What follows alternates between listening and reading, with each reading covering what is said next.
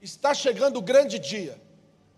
O dia do arrebatamento da igreja nunca, nunca, nunca esteve tão próximo quanto agora.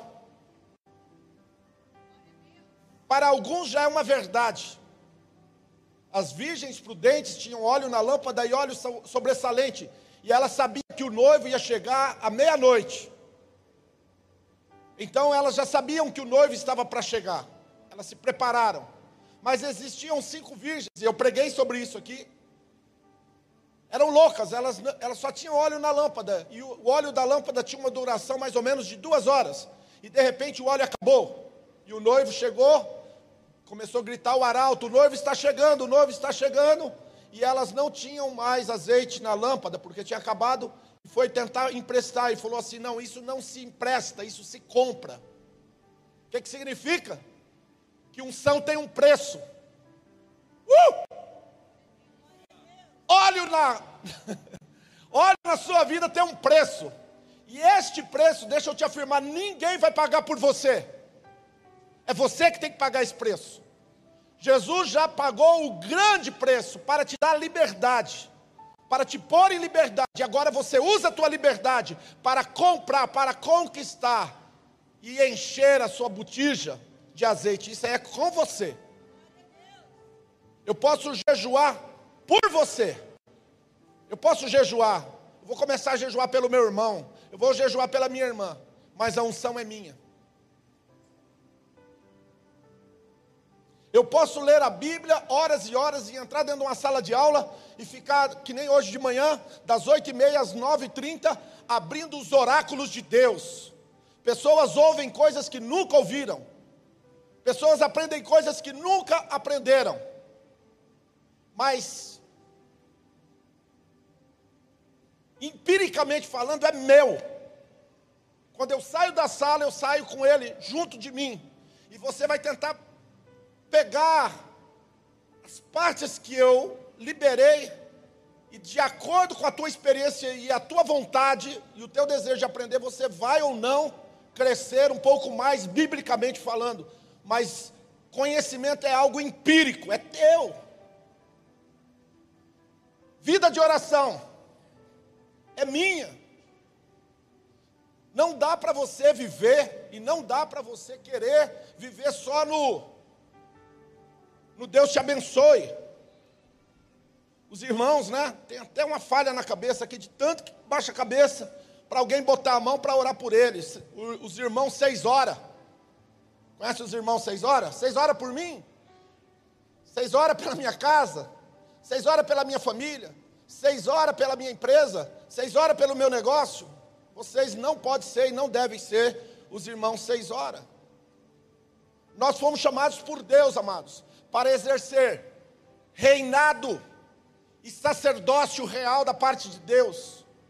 E serão para mim, Deuteronômio, reis e sacerdotes, Apocalipse, e serão para mim reis e sacerdote e estarão eternamente junto comigo. Esse negócio de sacerdócio real é eterno.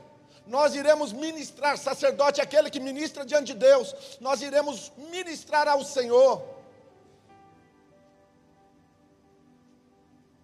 Então agora nós vamos falar sobre esse grande evento que vai ser sem dúvida nenhuma o maior divisor de águas de toda a história da humanidade. Quando Jesus morreu, e no terceiro dia ele ressuscitou, ele não ressuscitou sozinho. A Bíblia diz que foram vistas muitos patriarcas, profetas, naquele dia da ressurreição dele. Por isso que ele é a primícia dos que dormem. Diga comigo, primícia. Primícia é coisa séria, igreja. Primícia é coisa séria. Ele foi a primícia. Quando ele ressuscitou, muitos já o ressuscitou com ele. E agora eles estão nas regiões celestes, junto com ele. Já tem gente com o corpo glorificado. Vou dar o nome de dois. Está no Apocalipse. Fala o nome de dois que já tem corpo glorificado um corpo diferente. Qual é o nome deles, pastor, biblicamente? Moisés e Elias. Na grande tribulação, Moisés e Elias vai voltar. E que jeito que ele vai voltar? Vai precisar de um corpo. Ele já tem um corpo. Quem está comigo? Amém? Mas lá na igreja primitiva, ele já estava com muito zum, zum, zum. Ah, ele falou que ia voltar, mas não está voltando. Ele falou que ia subir, ia descer rapidão. Por que está demorando tanto? Por que está demorando tanto? E isso estava incomodando. No final dos anos 90, no início dos anos 90, quem é crente há mais de 30 anos sabe o que eu vou falar. Houve um grande avivamento. A igreja começou a ser sacudida. E muitos daqueles dias já estavam pregando o final do, do milênio e o início de um novo milênio como sendo já o ponto culminante da volta de Jesus.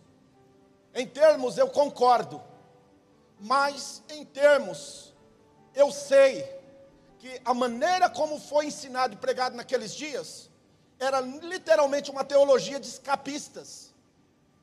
Muitas, muitas pessoas, por causa desse esse argumento de que tem que ser agora, eles não estudaram, não se formaram, não se prepararam. E ontem de manhã, na convenção estadual, eu vi o pastor Silas Drojevski dizendo que uma das é, gerações mais distantes, 13% apenas, tem um relacionamento com o Senhor Jesus nos Estados Unidos, que é a geração Y.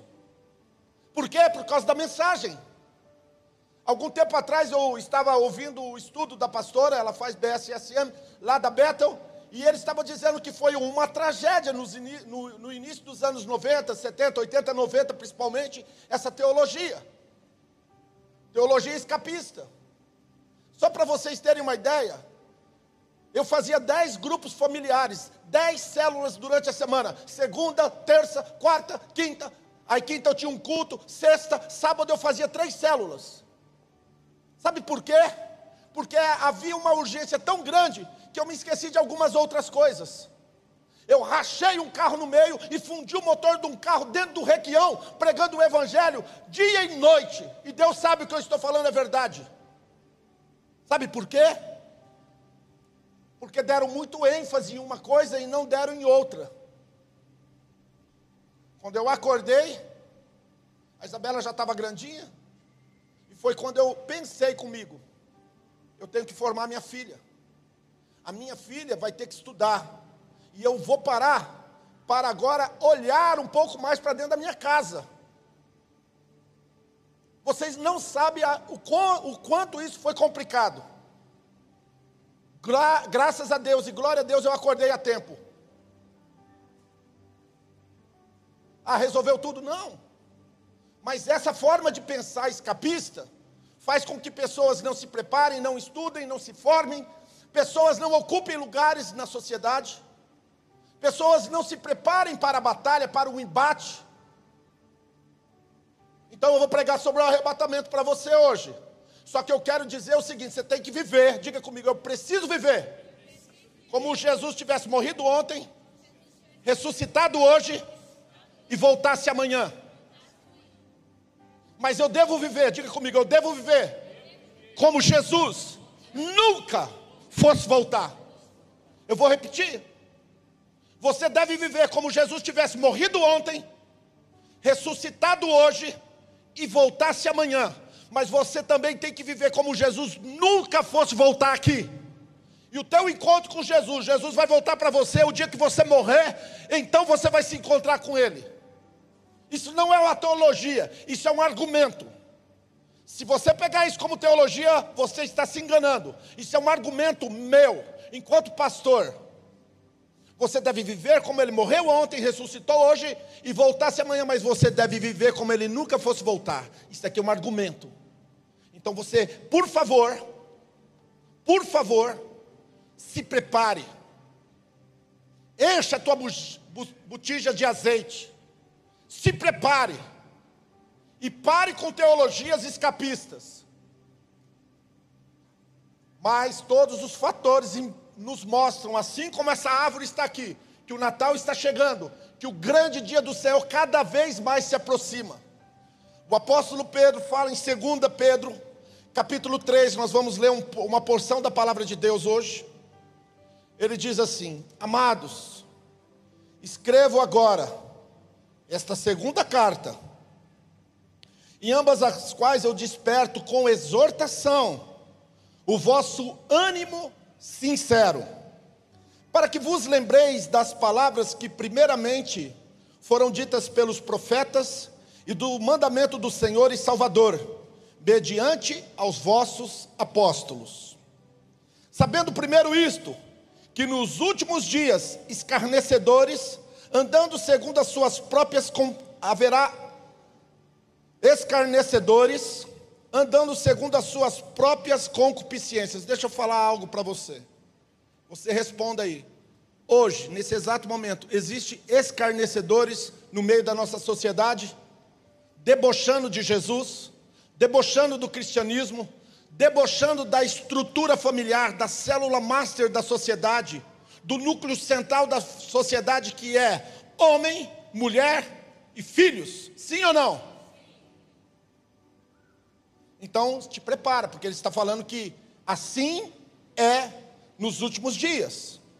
Mas sabendo primeiro isto, que nos últimos dias, né, aí depois, e dizendo aonde está a promessa, aonde está a sua vinda, porque desde que os pais dormiram, todas estas coisas permanecem como desde o princípio da criação.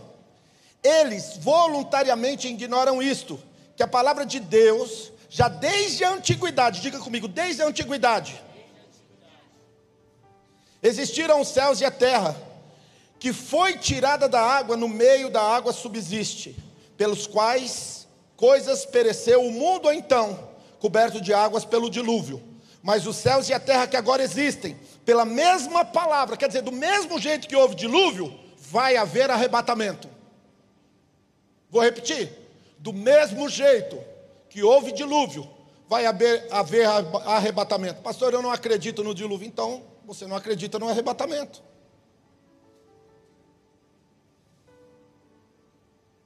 Mas os céus e a terra que agora existem, pela mesma palavra, se reservam como um tesouro e se guardam para o fogo.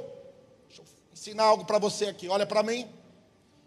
O primeiro mundo, a primeira criação que foi até Noé, Deus acabou com água. Apocalipse do começo ao fim, a terra será purificada com fogo. Está calor aí, irmã? Você não sabe como que vai ser os, os dias que estão por vir depois do arrebatamento. Ah, está tendo queimada na Amazônia, você não viu nada. Está tendo queimada, no... não viu nada. Você ainda não tem noção do que está por vir. Porque a terra vai passar por uma purificação e vai ser pelo fogo, até o dia do juízo e da perdição dos homens ímpios. Mas agora não ignoreis uma coisa: que um dia para o Senhor é como mil anos. Aqui é uma chave, diga comigo, uma chave. Um dia, mil anos. E mil anos é como um dia, diga mil anos. Um dia. Quer ver uma parábola escatológica? A parábola do bom samaritano. Pegou o cara caído, colocou vinho, colocou azeite, colocou em cima da sua cavalgadura e levou ele para onde? Para a estalagem. Aonde que é a estalagem? A igreja. Aí ele pegou e pagou a conta do cara que ficou lá. Quantas moedas ele deu? Duas. Ele falou: e depois, quando eu voltar, se eu tiver, se tiver alguma, alguma despesa, eu, eu te pagarei. Duas moedas é o trabalho de dois dias. Lembra da, da viúva pobre? Duas moedas é o trabalho de dois dias. Ele falou assim: Eu vou deixar dois dias pago, porque no terceiro dia eu vou voltar.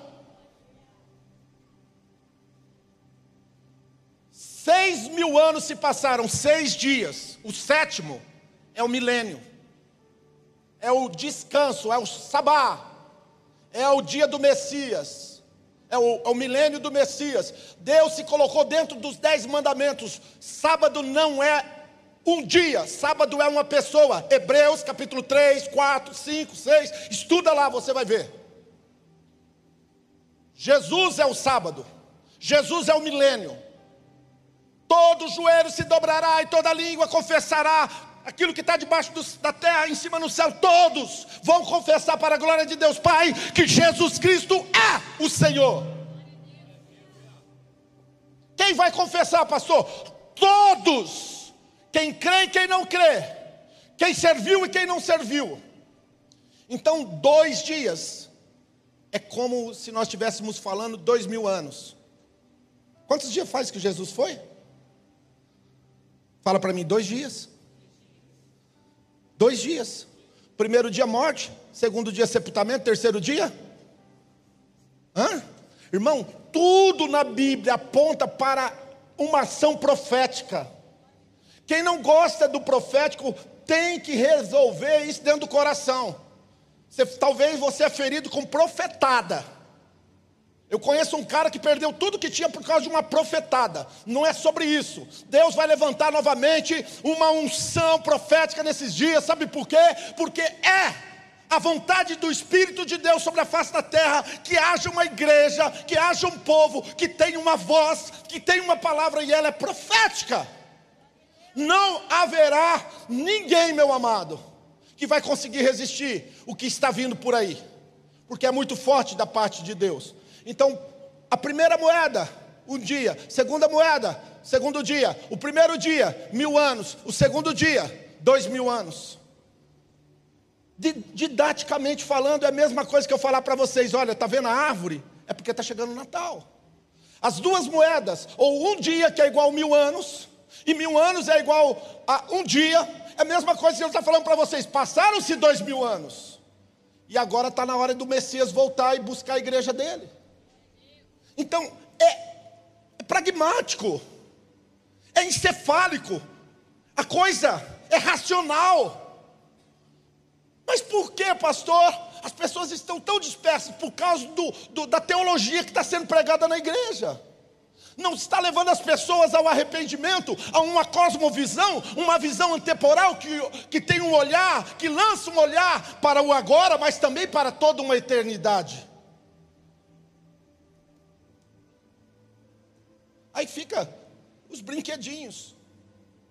Me dá, me dá, me dá o brinquedinho aqui, o brinquedinho ali, todo mundo brincando com os brinquedinhos do diabo. Tem brinquedo, tem coisas que não foi Deus que te deu. E você tem que a, a perceber disso. Então o Pedro está dizendo assim: olha, eu quero que vocês entendam uma coisa: que um dia para Deus é como mil anos. Capítulo 1, 2 Pedro 3,8. Risca em cima da tua, da tua Bíblia aí, faz um borrão aí, escreve aí: Meu Deus! Mas amados, não ignoreis uma coisa: que um dia para o Senhor é como mil anos, e mil anos como um dia. O ponteiro do relógio está assim, irmão, ó, marcando meia-noite. O noivo está voltando. O ponteiro do relógio está mostrando, já se passaram os dois dias, já se passaram os dois mil anos, agora resta pouca coisa, e o que resta agora é a igreja se levantar, só isso. Senhor não retarda a sua promessa, ainda que alguns a tenha por tardia. Mas é longâmino para convosco, não querendo que alguns de vós se percam, senão todos venham se arrepender. Todos. Todos. A Bíblia é muito clara quando fala de aperfeiçoamento, de salvação, de santificação. Quando ela fala de eternidade, o desejo de Deus é todos, porque Deus amou todos, porque Deus quer salvar todos, porque Deus tem um plano com todos. Deus não faz acepção de gente, de pessoas. Você é importante, sim. Você é essencial, sim. Você carrega um tesouro um tesouro maravilhoso dentro de você, você não tem noção quanto é precioso esse tesouro que você carrega.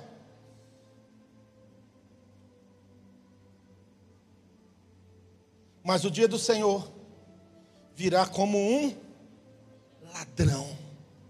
Aqui que está o problema, ou aqui que está a solução para alguns. Ele virá como ladrão. Há muitos anos atrás eu tive um sonho. Eu tive um sonho, uma madrugada. Raramente eu me lembro desse sonho. Esse sonho falava justamente sobre a vinda do Senhor Jesus e que o ladrão tinha chegado, roubado e fugido. Eu me lembro nesse sonho que um dos grandes arrependimentos meu é porque eu não estava vigiando.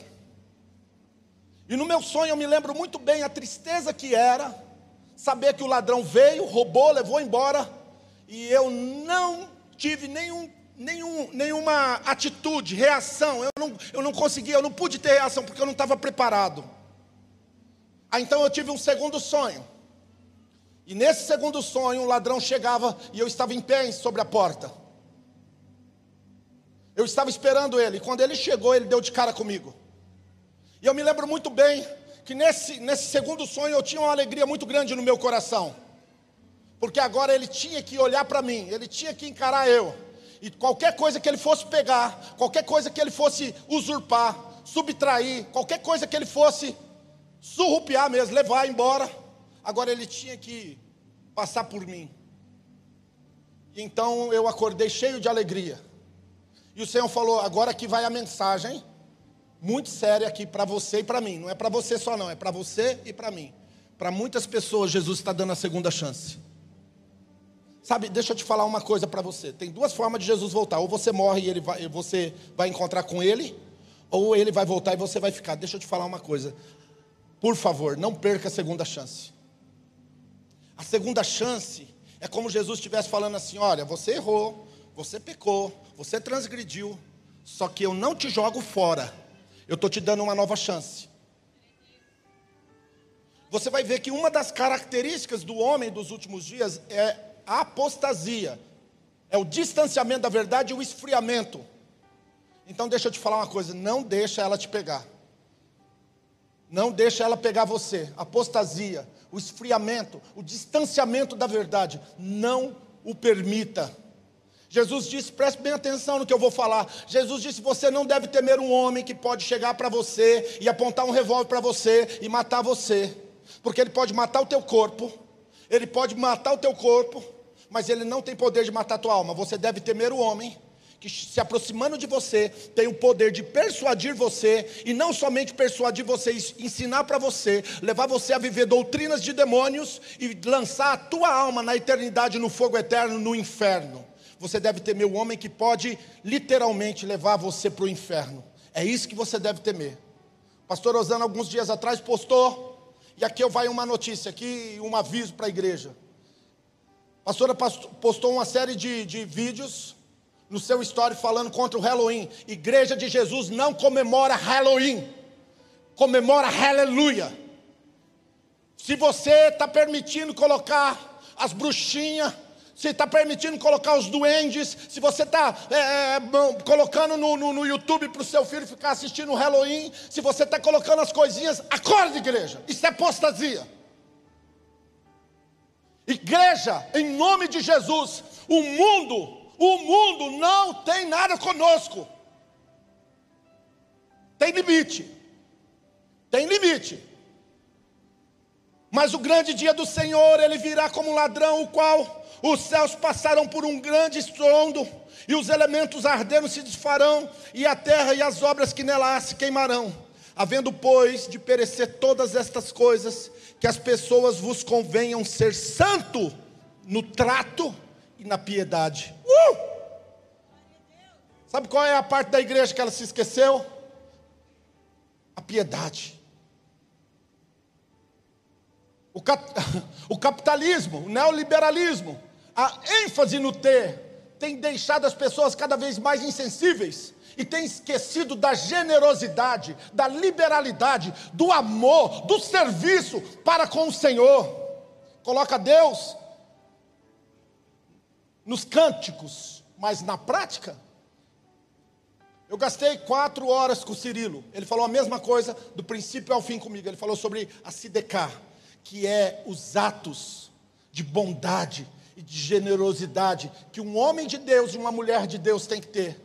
Eu vim de Londrina aqui e ele me ensinando e ministrando meu coração. Nós fomos jantar, novamente ele não mudou a mensagem, ele continuou a mesma.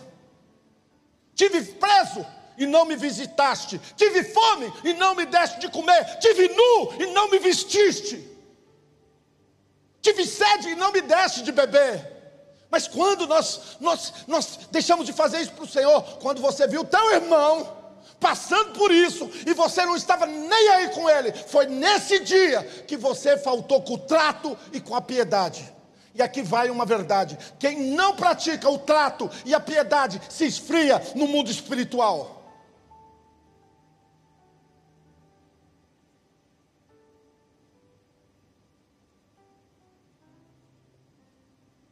Nós queremos Jesus, nós queremos a eternidade com Ele, mas aonde estão as nossas boas obras? Igreja de Jesus, eu vou pregar novamente sobre isso agora. Aonde estão as tuas boas obras? Aonde estão as tuas obras? Ai, eu sou salvo pela fé, amém. Isso não vem de vós, é dom de Deus. Mas deixa eu te falar, você é salvo para as boas obras. Não existe salvo sem boas obras. E se ele vai vir como ladrão, como que ele vai te achar vigilante? Simples assim. Boas obras. No trato e na piedade, aguardando e apresentando-vos vós para a vinda de Deus, a vinda de Jesus, que dos céus em fogo se desfarão e os elementos ardendo se fundirão mas nós, segundo a Sua promessa, aguardamos novos céus e nova terra, em que habita a justiça, pelo que amados, pelo que amados, aguardando estas coisas, procurais que deles sejais achados imaculados, ai, ai, ai, irrepreensíveis, ai, ai, ai, em paz, ai, ai, ai, aqui vai ai mesmo, tendo por salvação a longanimidade do nosso Senhor, como também o nosso amado irmão Paulo vos escreveu, segundo a sabedoria que lhe foi dada, falando disto, como todas essas suas epístolas, entre as quais alguns pontos difíceis de entender, que muitas pessoas indoutas, elas inconstantes, torcem igualmente outras escrituras para a sua própria perdição. Pode pregar o que quiser, meu irmão mas vai dar conta. Jesus disse: Eu estava em Cafarnaum, eu vi a pedra do moinho, eu falei para todos os irmãos que estavam comigo, eu falei: Está vendo aquela pedra ali? É aquela pedra que Jesus falou. É melhor amarrar no pescoço e jogar no fundo do rio do que fazer um pequenininho desviar, pregar uma mentira e uma heresia. É melhor pegar uma pedra, amarrar no pescoço e jogar no fundo do rio e com ela você for lá e morrer lá do que você ser uma pessoa que faz alguém tropeçar. E aqui vai para nós, irmãos.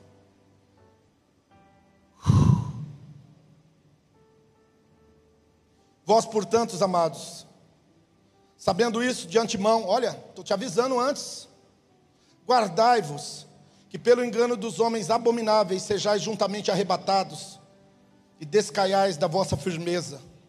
Antes crescei na graça e no conhecimento do nosso Senhor e Salvador Jesus Cristo. A Ele seja toda a glória, assim como no dia da eternidade. Amém. Pai, em nome de Jesus, toma a mente e o coração dos meus irmãos. Acorda a tua igreja, Senhor. Enche eles do teu óleo, da tua presença. Pai, eu oro nessa hora, em nome de Jesus. Muda a forma de pensar, muda o comportamento de pessoas Senhor Jesus, pelo poder da autoridade que há no nome de Jesus, libera um, um, um esclarecimento, uma luz maior na mente e no coração dos meus irmãos, que eles não vivam sinceramente enganados, que eles não vivam, meu Pai, desigrejados, que eles não vivam longe do corpo. O melhor culto do mês não é somente a Santa Ceia, é todo aquele que você vem e entrega o teu melhor a Deus. Pai, que eles aprendam a entregar o seu melhor a Deus. Como que Jesus vai voltar à igreja? Como um ladrão. E como que o ladrão vai fazer comigo e com você? Primeiro aos Coríntios, capítulo 15, versículo 50. Pode abrir aí.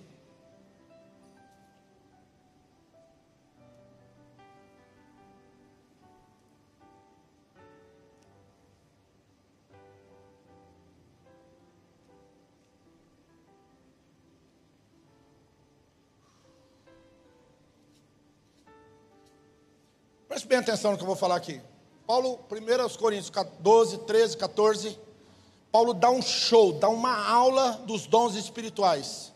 Quando ele termina de dar a aula de dons espirituais, ele fala sobre arrebatamento. Por que, pastor Jaquinilson? Por que, pastor Jack? Porque Paulo ele entende que ninguém vai conseguir receber a verdade de Deus se não tiver literalmente espiritualmente vivenciando o reino. Vai ser mais uma sopinha de palavras que você vai escutar no domingo de manhã. Vai voltar para tua casa e amanhã você vai fazer igual ou pior do que você tem feito. Sabe por quê? Porque quando você não sabia, você estava transgredindo de forma involuntária, mas quando você ouve a verdade e não há mudança, significa que nós estamos pecando conscientemente. Esse é o pior pecado. 1 Coríntios capítulo 15. E digo-vos, pois, irmãos, carne e sangue não herdarão o reino de Deus, nem corrupção a incorrupção. Eis que vos digo um mistério. O que, que Paulo está ensinando? O que, que Paulo está ensinando, igreja? Um mistério. Um mistério. Um mistério. Agora deixou de ser mistério, porque enquanto ele não falou, estava escondido. Mas quando ele ensina e ele abre a boca, o mistério é revelado. Deixa eu te falar uma coisa para você. Sabia que tem muita gente ainda vivendo um cristianismo de mistério? Porque não abre a Bíblia. Porque a revelação não entra. Porque a palavra não entra. Os ensinamentos não entram. Eu estou vendo a pastora fazendo os cursos dela. Os cursos dela começam na quarta-feira, a uma hora da tarde, vai até as três e meia, quatro horas. São quatro horas. Nós fomos lá na, na, na, no, em Brasília fazer o curso Silk. Nós ficamos cinco dias, em média, oito horas estudando a Bíblia oito horas estudando a palavra. Eu vejo a pastora se preparando na segunda-feira para, a, para a trazer a mensagem, para, para, para poder lidar com o grupo da Bethel que ela, ela, ela lidera. Ela fica mais uma ou duas horas estudando. Deixa eu te falar uma coisa: eu não acredito em crente preguiçoso. Eu não acredito em gente, entendeu? Preguiçosa, porque isso não, não condiz não condiz com aquilo que o apóstolo está, o, o apóstolo Paulo está, eu vos ensinarei um mistério. Mistério era coisa que estava em oculto, que estava escondido, mas agora está revelando. Tem muita revelação na palavra de Deus que você só vai obtê-la quando você entrar em águas profundas. Você vai precisar sair do raso. Ezequiel 47 que diz: Eu vi águas que dão ali no, no, no, no, calcanhar, eu vi água que dão nos joelhos, eu vi água que dão no ombro, mas eu vi águas profundas. Igreja de Jesus, você não foi chamado para andar à margem, você não foi chamado para viver em águas rasas. Você tem o Espírito, e se o Espírito está em ti, você tem a capacitação dada por Deus para viver águas profundas. Quem tem capacitação, pastor? Todos, todos profetizarão, velhos, homens, mulheres, servos, serva, todo mundo. Eis que vos digo um mistério. Na verdade, nem todos dormiremos. A palavra dormir aqui é morrer. Ninguém, nem todo mundo vai morrer. Mas todos seremos transformados. Quem vai ser transformado? Quem dormiu e quem está acordado quem morreu e quem está vivo. Agora ele revela. No momento, olha aí como o ladrão vem. No momento, eu não sei o dia e nem hora, eu sei que está perto, eu sei ler os tempos, eu tenho discernimento, eu sei que está per, per, pertinho o dia. No momento, o momento daqui a pouco, estou aguardando, final do culto. Está acabando o culto. Daqui a pouco eu já termino a mensagem. Nós vamos celebrar você, apresentar as crianças. Você vai embora para sua casa. Está acabando. Eu já sei que está chegando a parte final. No momento, o momento final está chegando. Eu já sei disso. Jesus está voltando. Eu já sei disso. Mas no momento, agora que momento? Eu posso terminar 11h30, 11h31, 11h35, 11h40, o meio-dia. O pastor Itamar pregou lá que ele gosta de pregar na igreja dele. Eu também. Lá na convenção dão 30 minutos para o cara pregar. O pastor Silas pregou um, um sermão extraordinário. Mas ele teve que usar mais tempo. Agora ele falou assim: na minha igreja não, eu pego uma hora, e aí eu sou pastor da igreja. No momento, num abrir e fechar de olhos, de, dá uma piscada aí. Dá uma piscadinha assim, ó. Não abrir e fechar de olhos. Jesus voltou e você ficou. É assim. Que jeito? Vou até tirar o óculos para vocês olharem para as minhas lentes naturais. Ó a piscadinha. Vou dar mais um, hein? Vou piscar para minha esposa. Vai que. Antes da última trombeta, a trombeta vai soar. Os mortos ressuscitarão incorruptível. O pó, em Apocalipse 21, 22, fala que o mar vai dar os mortos, a terra, tudo, tudo. Onde tiver gente que morreu, vai ser entregue novamente. Vai vomitar, vai voltar. A terra, o mar, todo mundo vai voltar. Todo mundo vai ressuscitar.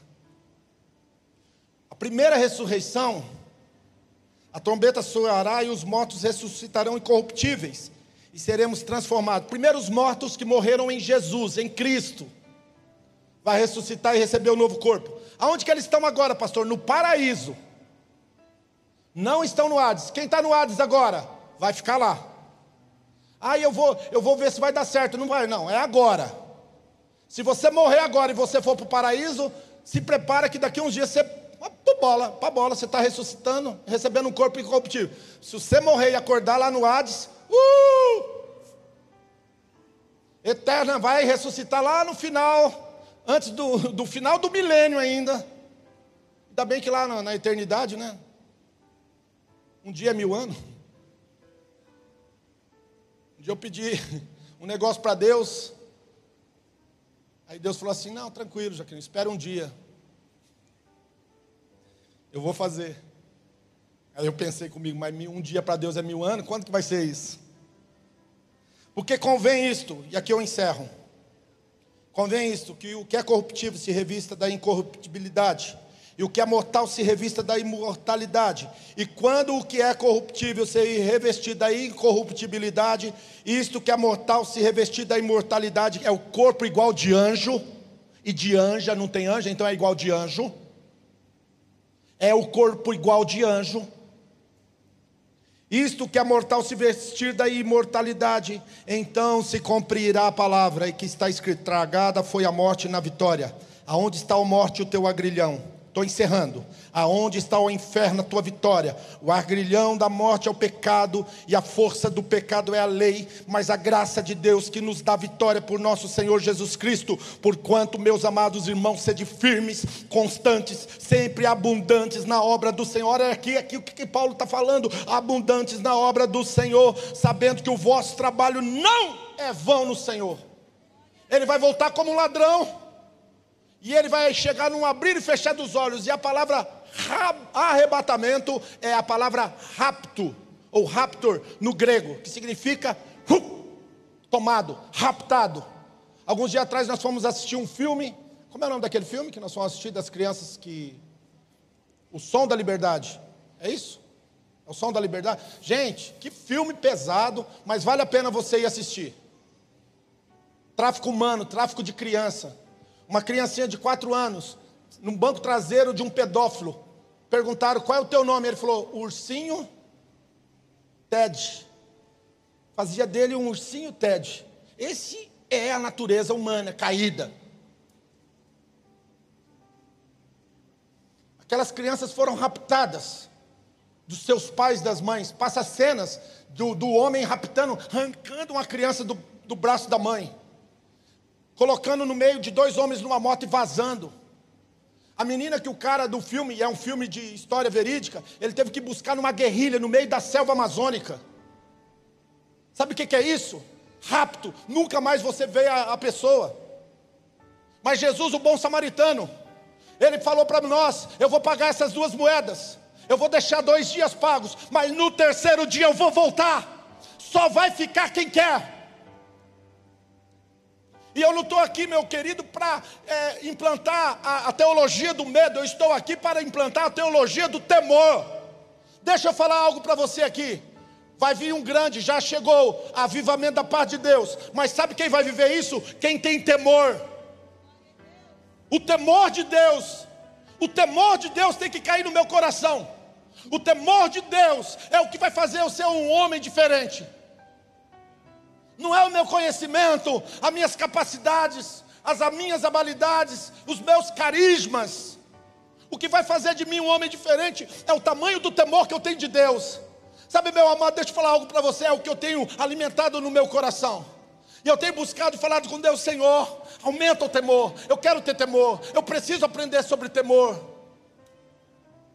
Eu quero jejuar porque eu tenho temor. Eu quero meditar na palavra porque eu tenho temor. Eu quero acordar de madrugada e orar porque eu tenho temor. Eu quero esperar o rapto porque eu tenho temor do Senhor, mas eu também tenho temor de não ir. Paulo diz assim: olha, eu esmurro meu corpo, eu reduzo ele a nada, sabe por quê? Para que não, para que pregando a outros não seja eu mesmo reprovado. É tempo de cara no pó, é tempo de cinzas, é tempo de arrependimento, é tempo de jejum, é tempo de oração. A igreja que vai provar o mais de Deus é uma igreja que jejua, é uma igreja que ora. É uma igreja que vem nos cultos, é uma igreja boa na liberalidade. Mas que vive como se Jesus morreu ontem, ressuscitou hoje, voltasse amanhã, mas como ele nunca voltasse, e tem um olhar para o próximo. Sabe, deixa eu te ensinar algo para você. Quando você colocar o amor ao próximo como fundamento da sua vida, é porque Cristo é o teu fundamento. O que, que você tem feito pelo teu próximo? Sabe, tem hora que eu vejo pessoas fazendo algumas coisas pelo próximo, e eu pergunto: será que é isso que Jesus quer que essa pessoa faça para o próximo dele? Todo dia. Eu fico pensando comigo: olha, deixa eu te falar uma coisa para você, não entra na minha cabeça. Nem nessa geração e nem na outra, nunca vai entrar na minha cabeça, porque tem, não existe, meu irmão, não existe nada mais importante do que levar pessoas a plena, o pleno conhecimento de Jesus, o abandono das práticas mundanas, e o amor ao Espírito de Deus como sendo essência e fonte de vida. A Bíblia diz que o homem deu uma festa, e quando ele deu uma festa, tinha um cara lá no meio da festa, e ele disse: Oh, cadê as vestes nupciais?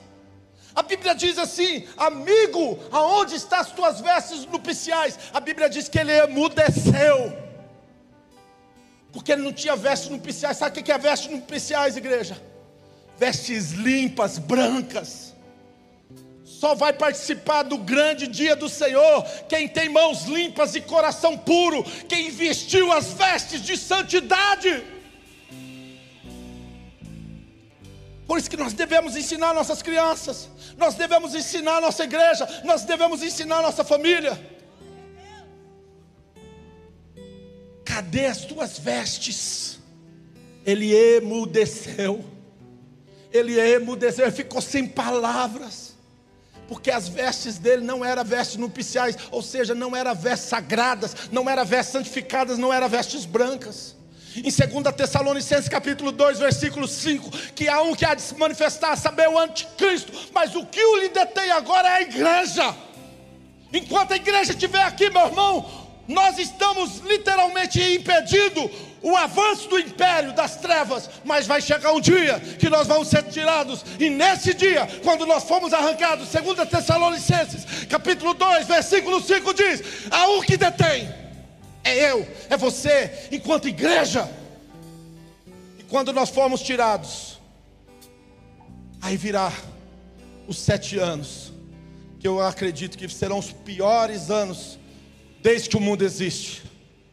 Por isso, nessa manhã, a mensagem minha para você não é outra senão: acorda tu que dormes, acorda tu que dormes, acorda tu que dormes, acorda tu que dormes, acorda tu que dormes, acorda, acorda, acorda, acorda, igreja de Jesus, acorda, acorda, acorda, igreja, acorda, as virgens acordaram.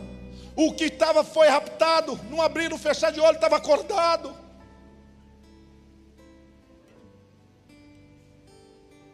Quando eu me converti, o primeiro hino que eu aprendi foi esse. E naquele hino um dia eu fiz uma oração. E eu prometi ao Senhor que eu ia levar a minha cruz, até por uma coroa eu trocar. Nessa manhã eu tenho uma palavra de Deus para a tua vida. Jesus está chamando você. Toma a tua cruz e venha me seguir.